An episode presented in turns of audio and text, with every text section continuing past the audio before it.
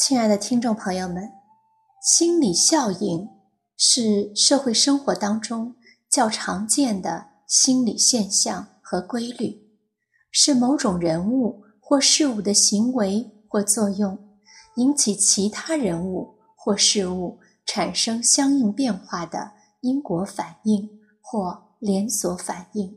今天，太阳想和大家一起来学习和认识。一些心理效应。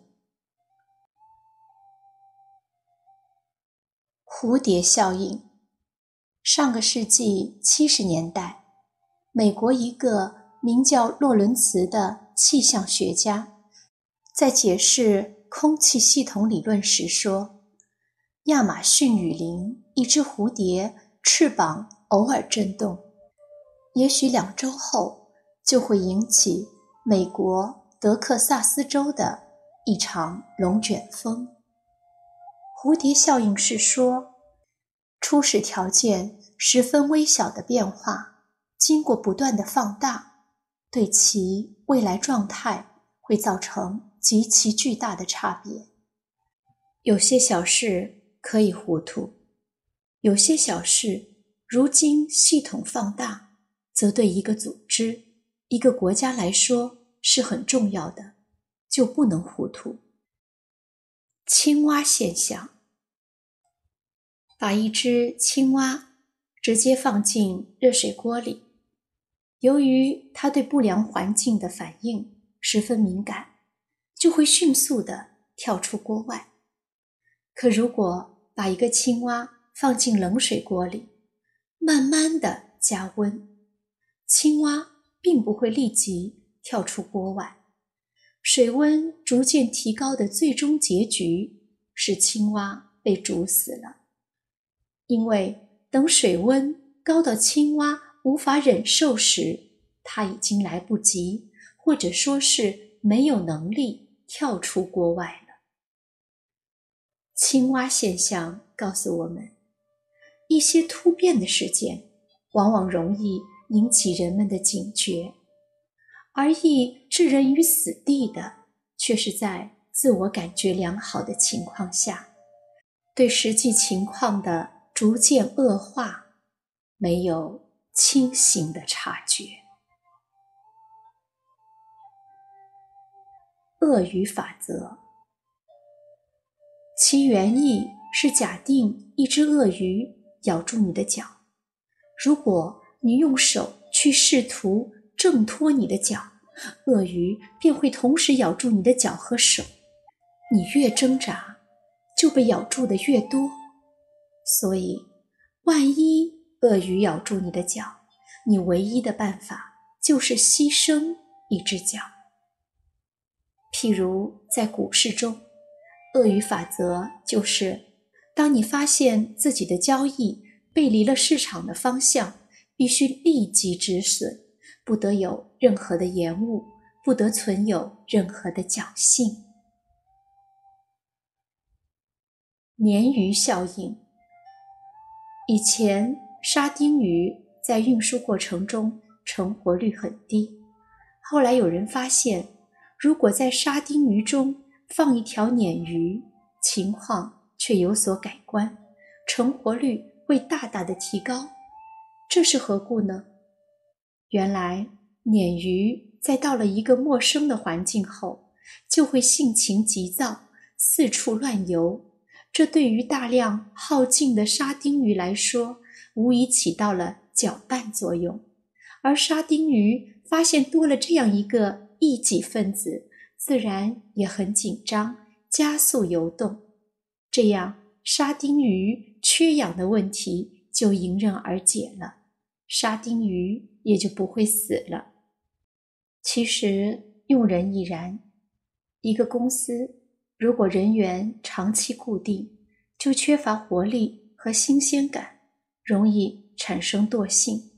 尤其是一些老员工，工作时间长了，就容易厌倦、疲惰、倚老卖老。因此，有必要找些外来的鲶鱼加入公司。制造一些紧张的气氛。当员工们看见自己的位置多了些职业杀手时，便会有一种紧迫感，知道该加快步伐了，否则就会被炒鱿鱼了。这样一来，企业自然而然就生机勃勃了。羊群效应，头羊往哪里走，后面的羊就跟着往哪里走。羊群效应最早是股票投资中的一个术语，主要是指投资者在交易过程中存在学习与模仿的现象，有样学样，盲目的效仿别人，从而导致他们在某段时期内买卖相同的股票。刺猬法则：两只困倦的刺猬，由于寒冷而拥在一起，可因为各自身上都长着刺，于是他们离开了一段距离，但又冷得受不了，于是凑到一起。几经折腾，两只刺猬终于找到了一个合适的距离，既可以相互取暖。又不至于被彼此刺伤。刺猬法则强调的就是人际交往中的心理距离效应。法国总统戴高乐就是一个很会运用刺猬法则的人。他有一个座右铭：保持一定的距离。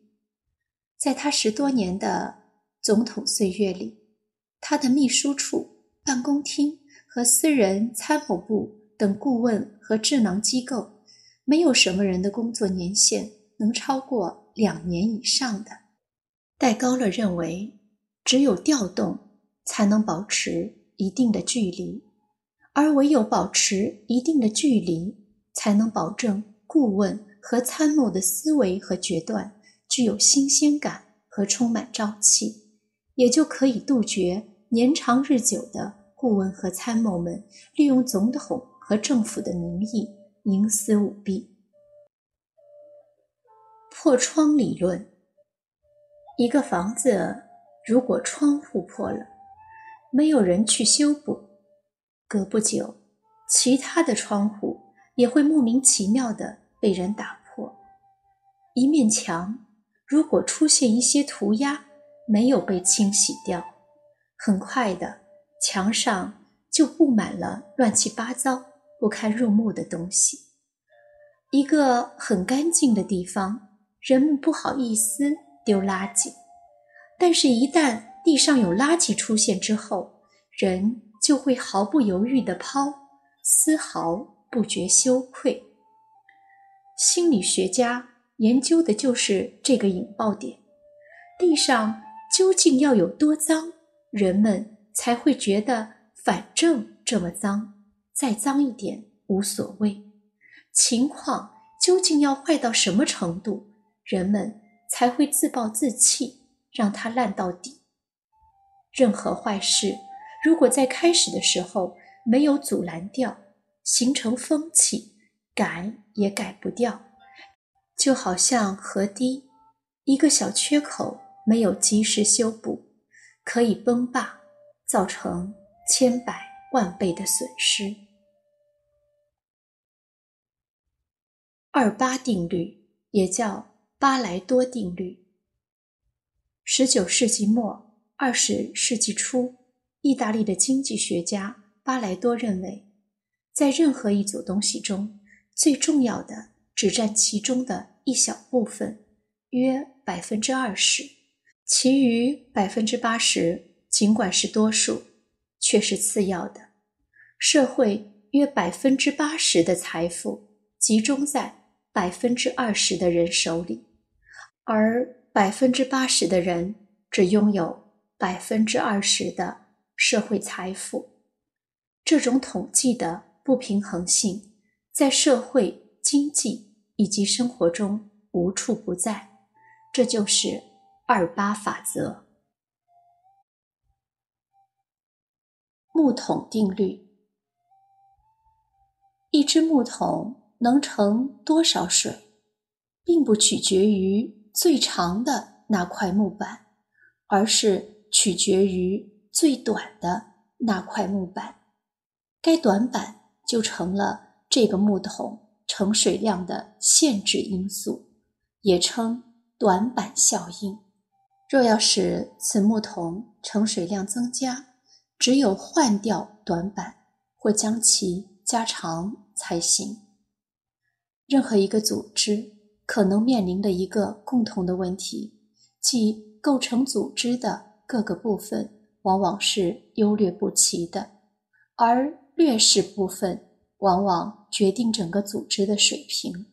因此，整个社会与我们每个人都应思考一下自己的短板，并尽早补足它。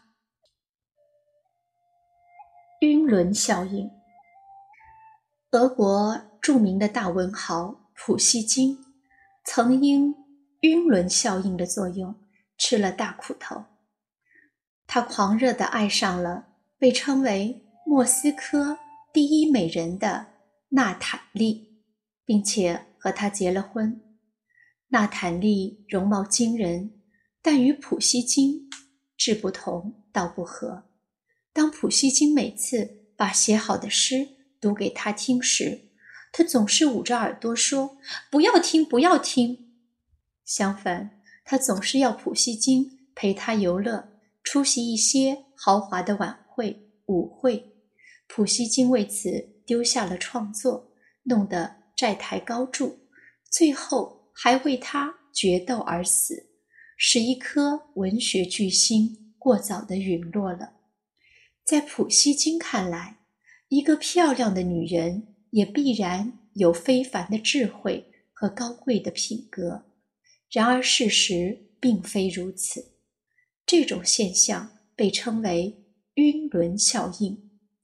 所谓的“晕轮效应”，就是在人际交往中，人身上表现出的某一方面的特征掩盖了其他的特征，从而造成人际认知的。障碍，在日常生活中，晕轮效应往往在悄悄地影响着我们对别人的认知和评价。比如，有的老年人对青年人的个别缺点或衣着打扮、生活习惯看不顺眼，就认为他们一定没出息；有的青年人因为倾慕朋友的某一可爱之处，就会把他看得。处处可爱，真所谓一俊遮百丑。晕轮效应是一种以偏概全的主观心理臆测。他说好就全都肯定，说坏就全部否定。这是一种受主观偏见支配的绝对化倾向，是人际交往中对人的心理影响很大的认知障碍。我们在交往中要尽量的避免和克服它的副作用。罗森塔尔效应，美国心理学家罗森塔尔等人于1968年做过一次著名的实验。他们到一所小学，在一到六年级各选三个班的儿童，进行了煞有介事的。预测未来发展的测验，然后实验者将认为有优异发展可能的学生名单通知教师。其实，这个名单并不是根据测验结果确定的，而是随机抽取的。它是以权威性的谎言暗示教师，从而调动了教师对名单上的学生的某种期待心理。八个月后。再次智能测验的结果发现，名单上的学生成绩普遍提高，教师也给了他们良好的品行评语。这个实验获得了奇迹般的效果。